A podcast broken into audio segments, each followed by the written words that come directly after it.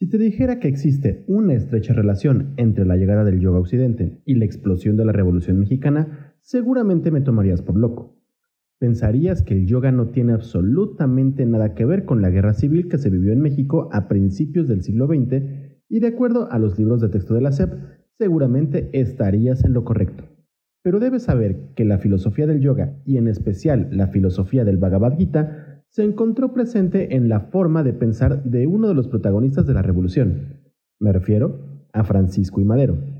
Filosofía que, por cierto, llegó a Madero gracias a las sesiones espiritistas que se realizaron en todo el mundo desde mediados del siglo XIX.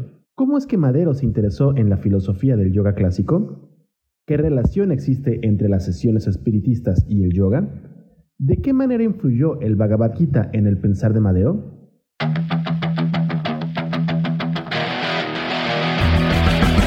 Yoga una disciplina ancestral que se convirtió en uno de los negocios más lucrativos de la industria del fitness. ¿Cómo es que esta técnica antigua se convirtió en un negocio espiritual? ¿Realmente es yoga lo que practicamos hoy en día? ¿Qué chingados es el yoga? Yoga y más allá. Un podcast en el que buscamos entender la evolución de la práctica de yoga desde su filosofía ancestral hasta la práctica postural contemporánea. Acompáñanos a profundizar en esta práctica, entender sus conceptos y desmenuzar su historia.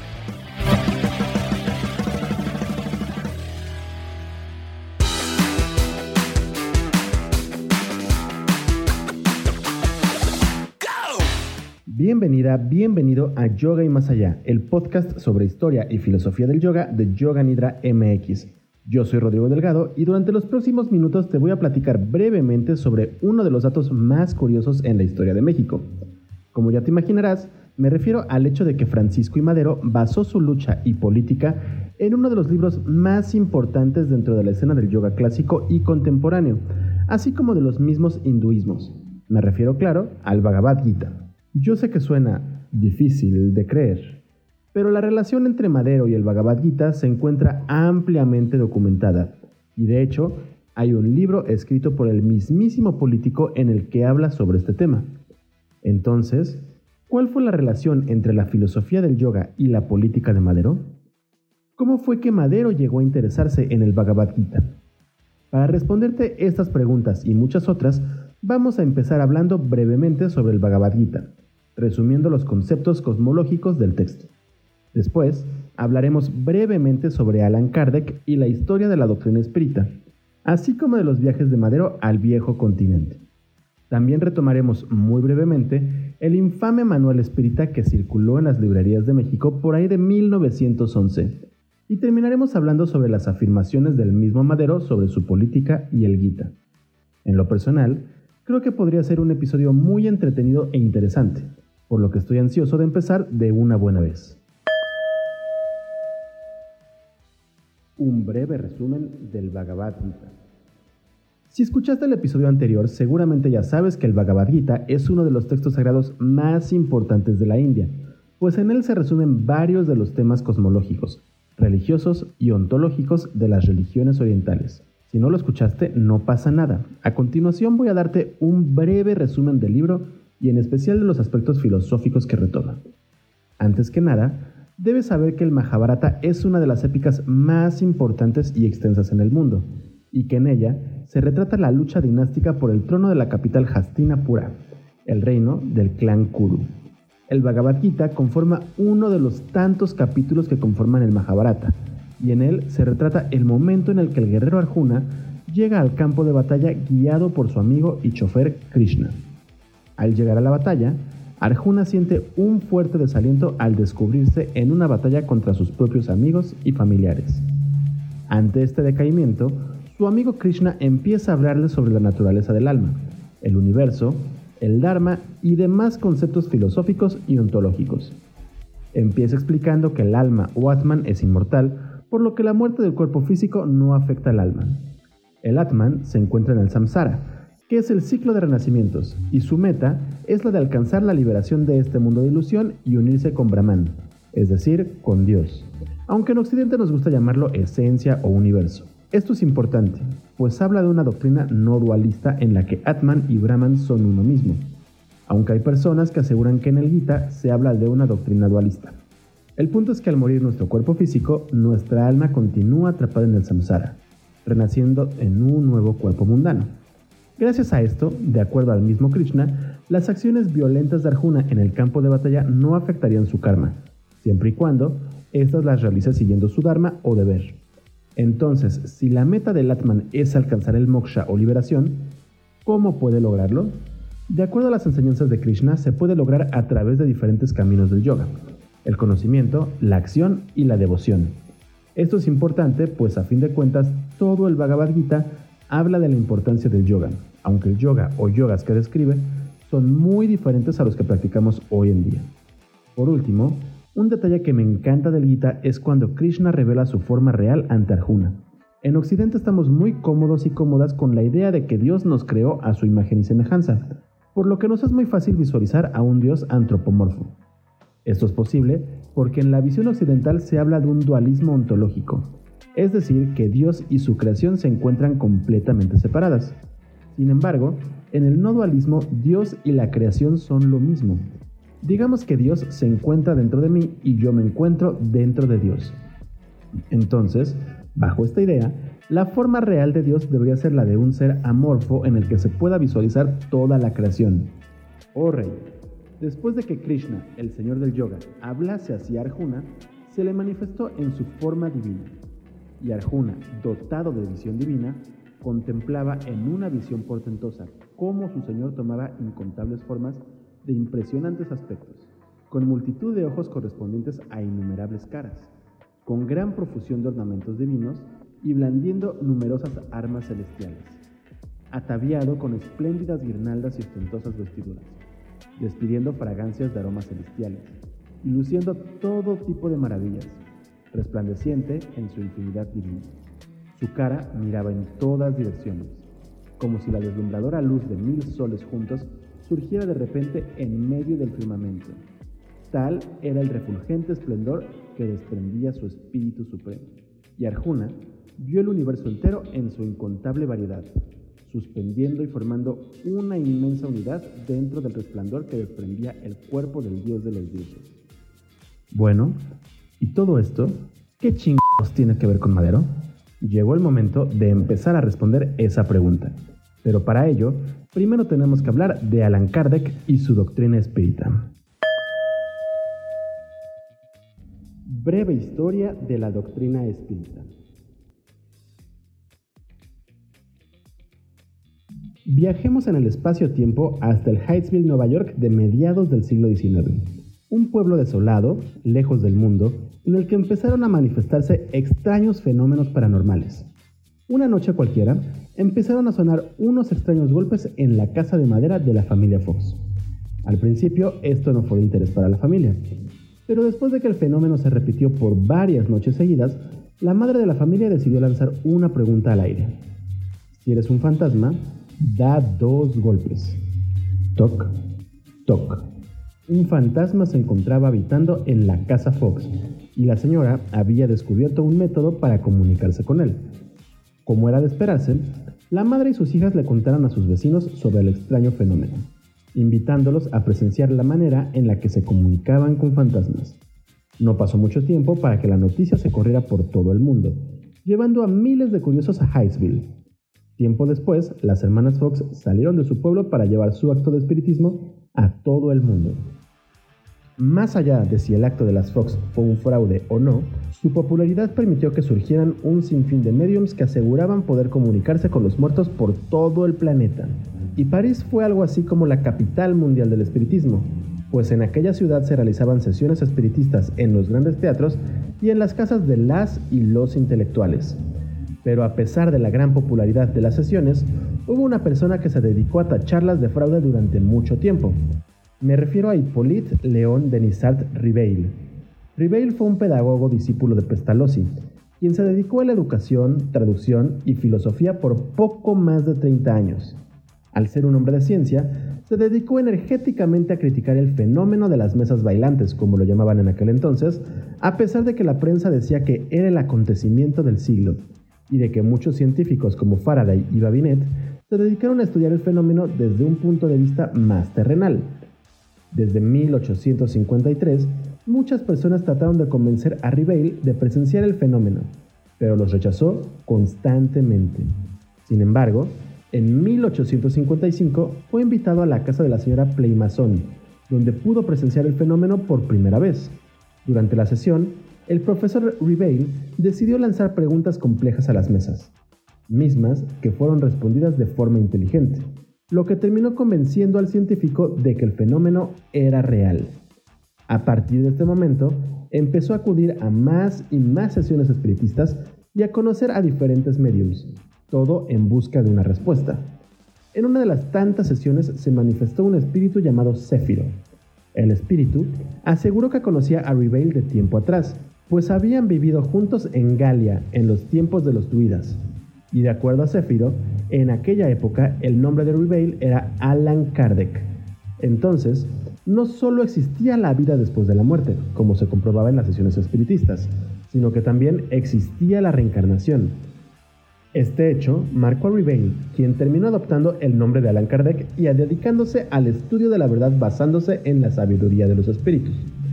Fue así que empezó a acudir a más y más sesiones, donde lanzaba todo tipo de preguntas fundamentales a los espíritus que se presentaban ante ellos.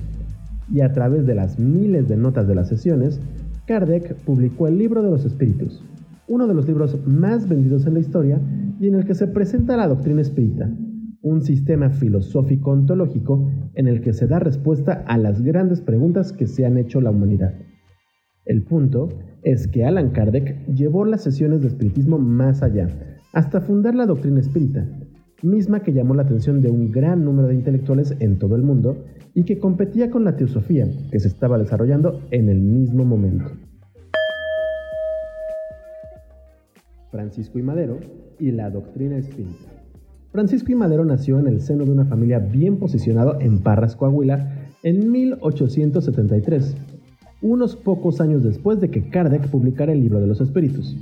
Estudió en el Colegio Jesuita de San Juan Nepomuceno de Saltillo, y en 1886 participó en la Culver Academies de Indiana, luego en Baltimore, donde hizo estudios de agricultura. Poco después asistió a la escuela preparatoria en Versalles y también realizó estudios de peritaje mercantil en París. En 1893 regresa a Coahuila y se encarga de administrar una de las haciendas de su padre. Posteriormente, se casa con Sara Pérez Romero en 1903 y al año siguiente funda el Partido Democrático Independiente que se oponía a la reelección del gobernador de Coahuila, Miguel Cárdenas. El punto aquí es que por ahí de 1891, el joven Madero descubrió la doctrina de Allan Kardec y terminó fascinado por la misma. Y al regresar de París, se dispuso a poner en práctica una facultad que le había sido revelada en los círculos espiritistas parisinos, la del medium escribiente. Madero no solo se dedicó a contactar a los espíritus y poner en práctica su mediumnidad, sino que fue uno de los principales impulsores del espiritismo en México. De hecho, fundó el Círculo de Estudios Psíquicos de San Pedro y se dedicó a escribir en diferentes publicaciones espíritas mexicanas y extranjeras bajo el seudónimo de Arjuna, sí, el mismo nombre del guerrero mencionado en el Bhagavad Gita. El amor de Madero por el Bhagavad Gita. Para este punto, debes saber que la doctrina espírita tiene muchos puntos en común con la filosofía retratada en el Bhagavad Gita y con muchos otros textos clásicos del hinduismo. De hecho, hay quienes aseguran que entre todos los espíritus que se presentaron ante Kardec se encontraban Krishna, Buda y Cristo, entre otros. Y si Krishna respondió preguntas filosóficas en las sesiones espíritas, era de esperarse que sintetizara la filosofía del Bhagavad Gita. Pero más allá de eso, Justo la similitud entre ambas doctrinas, aunando a la popularidad del Gita en los círculos intelectuales y ocultistas, como los trascendentalistas, un gran número de espiritistas terminaron interesándose en las pláticas entre Krishna y Arjuna, y Madero no fue la excepción. En aquel entonces existían muy pocas traducciones al inglés y al francés del Bhagavad Gita, y solo existía una traducción al español realizada por el teosofo José Roviralta Borrell. En general, la traducción de textos es un tema muy complejo, pues con la traducción se pueden enfatizar o difuminar el mensaje del mismo texto. Y si tomamos en cuenta que en el caso de la filosofía existen muchos conceptos únicos, la traducción se vuelve mucho más compleja. Es justo por eso que existen muchísimos términos que nunca se han traducido al español, como el mentado Dasein de Heidegger. Con la filosofía, ontología y religión de la India pasa exactamente lo mismo. Existen un sinfín de términos que suelen no ser traducidos o ser interpretados de diferentes formas a la hora de la traducción. Y es justo por eso que vale mucho la pena acercarse a diferentes traducciones de los textos sánscritos. De esta forma, al existir una sola traducción de corte teosófica del Bhagavad Gita, Madero decidió realizar una traducción de este importante texto, pero desde una mirada espírita. Esto es importante, pues en aquel entonces existía una especie de pugna entre el teosofismo de Elena Blavatsky y la doctrina espírita de Kardec, pues aunque tenían conceptos y finalidades muy similares, sus abordajes eran totalmente diferentes. La traducción de Madero fue una traducción comentada que fue publicando periódicamente en la revista espiritista Helios bajo el seudónimo de Arjuna entre 1912 y 1913 aunque no pudo terminar de publicar la traducción porque fue acribillado por Francisco Cárdenas a un costado de Lecumberri el 22 de febrero de 1913. Al final, Bima, como también se hace llamar Madero, publicó únicamente 12 capítulos de los 18 que conforman el Bhagavad Gita. Y aunque hoy en día el trabajo de Bima ha quedado prácticamente en el olvido, en su época fue muy bien recibido por la comunidad intelectual mexicana. Por ejemplo, en 1920, José Vasconcelos publicó el libro Estudios Indostánicos y en él el Ateneo publicó un elogio al trabajo de Madero. Quiero cerrar mi capítulo con un comentario que es quizá el primero que se escribió en México del Bhagavad Gita. Un comentario que procede del extraordinario y nobilísimo espíritu que entre nosotros fue apóstol, pensador y presidente mártir, y que conocimos con el nombre terrestre de Francisco I. Madero. Y tras la reproducción de muchos de los comentarios de Bima, Vasconcelos acaba diciendo, impresionante resulta imaginar los pensamientos de Madero cuando llega a encontrarse en los campos mexicanos en la situación de Arjuna, dispuesto a combatir un ejército de enemigos que no odiaba, pero que era su deber destruir. Venció a esos enemigos, el Arjuna de México, en la noble lid de la fuerza, y después perdonóles con tierno espíritu cristiano, mas para ser víctima de Judas, en la más negra y cruel de las traiciones. Llegó a encontrarse en los campos mexicanos en la situación de Arjuna, dispuesto a combatir un ejército de enemigos que no odiaba. Esta frase resume gran parte de la visión que tenía Madero sobre su misión en la vida, tal y como lo declaró el revolucionario en una de sus obras olvidadas más importantes, el Manual Espírita. El Manual Espírita y la Revolución Maderista. El 20 de noviembre de 1910 estalló la Revolución Mexicana y para el 25 de mayo de 1911 Porfirio Díaz renunció a la presidencia. Seis días después se exilió en Europa abordando el barco de vapor llamado Ipiranga. Francisco León de la Barra asumió la presidencia interina y convocó elecciones.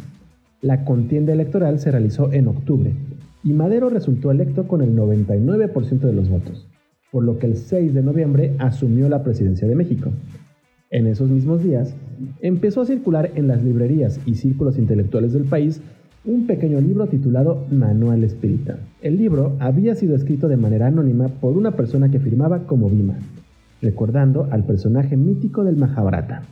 La revista espiritista Helios anunció esta publicación como una gran edición a precios mínimos a fin de divulgar los principios de nuestra filosofía, y curiosamente, al lado de este anuncio se encontraba una fotografía del recién electo Madero junto a su padre.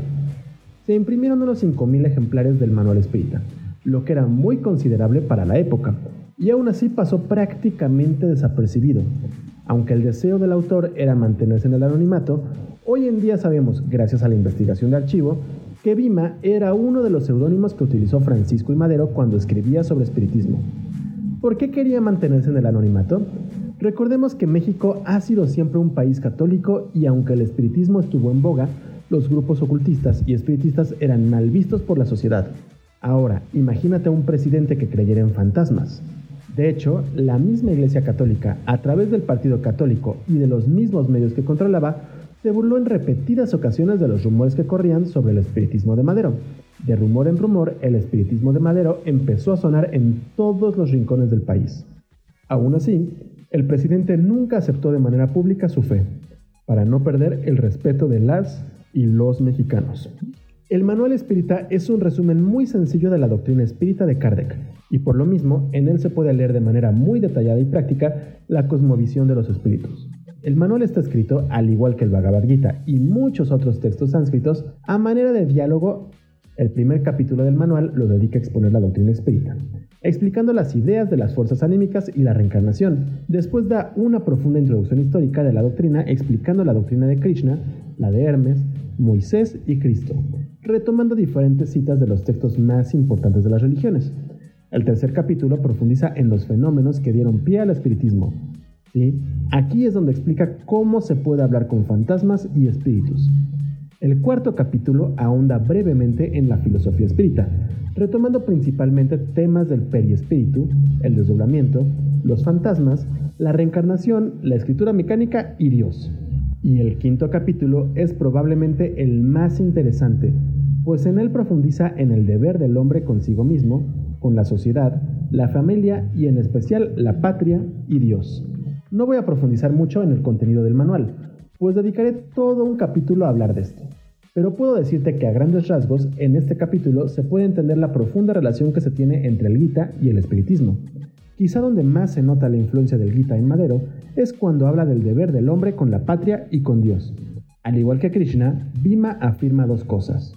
Uno, el hombre debe tener una devoción absoluta hacia Dios. Y dos, todos los hombres tenemos el deber de entregarnos a la patria para ayudarla a crecer. ¿Esto cómo se relaciona con el Gita? El primer punto es muy obvio, pues Krishna asegura que debemos tener una devoción absoluta a Brahman, entregándole de manera desinteresada todas nuestras acciones. Y en el segundo caso, debemos recordar el desaliento al que se enfrenta Arjuna al verse en medio del campo de batalla. Arjuna no quería luchar contra sus familiares amigos, pues pensaba que era un acto aberrante. Sin embargo, Krishna le explica que su deber como guerrero era el de luchar esa batalla para impedir que imperara la justicia. Sin embargo, Krishna le explica que su deber como guerrero era el de luchar esa batalla para impedir que imperara la injusticia, pues en el manual espírita, Madero dice algo muy similar, explicando que nuestro deber como hombres es el de defender la patria y trabajar para que ésta pueda crecer. Y bueno, Madero se levantó en armas contra sus mismísimos compatriotas, justamente porque su deber era defender la patria de la tiranía y de la injusticia. Entonces, Madero se inspiró en las enseñanzas de Krishna cuando decidió que era momento de enfrentarse a sus propios amigos porque este era su deber, su Dharma. Inspiración que no solo lo llevó a levantarse en armas, sino que también lo llevó a realizar una de las primeras traducciones y comentarios del Bhagavad Gita en español, y a afirmar siempre con los seudónimos de Bhima y Arjuna. La relación entre el Bhagavad Gita y el yoga con el espiritismo es realmente interesante y podríamos dedicarnos horas y horas a platicar sobre los conceptos e ideas que comparten ambas doctrinas. Sin embargo, esto lo realizaremos en algún otro episodio. En lo personal, lo que más me llama la atención de esta relación es el hecho de que Francisco y Madero se volvió un ferviente seguidor de las enseñanzas de Krishna, llevándolo a inspirarse en ellas para unirse a la revolución e incluso para gobernar el país o por lo menos él se justificaba de esta forma. Ojo, no estoy diciendo que es la única razón por la cual Madero se unió a la revolución. Ojo, no estoy diciendo que es la única razón por la cual Madero se unió a la revolución. De hecho, en lo personal podría llegar a pensar que esto fue solo un pretexto para canonizarse en la lucha. A fin de cuentas, su familia siempre estuvo relacionada a la política. Y como en toda revolución, la mayoría de los líderes no busca realmente ayudar al pueblo, sino fomentar un cambio de poderes que le beneficien directamente. Pero realmente nunca podremos conocer las verdaderas intenciones de Madero. Así que solo nos queda creer en los registros escritos que dejó el mismo personaje. Si quieres leer el manual espírita sin interpretaciones ni comentarios, puedes hacerlo directamente en nuestra página web www.yoganidra.com.mx. Y si quieres leer más sobre el espiritismo de Madero, te invito a leer dos libros que valen mucho la pena. El primero es Odisea Metafísica hacia la Revolución Mexicana de C. M. Mayo y el segundo es La Revolución de los Espíritus, Francisco Ignacio Madero de Alejandro Rosas.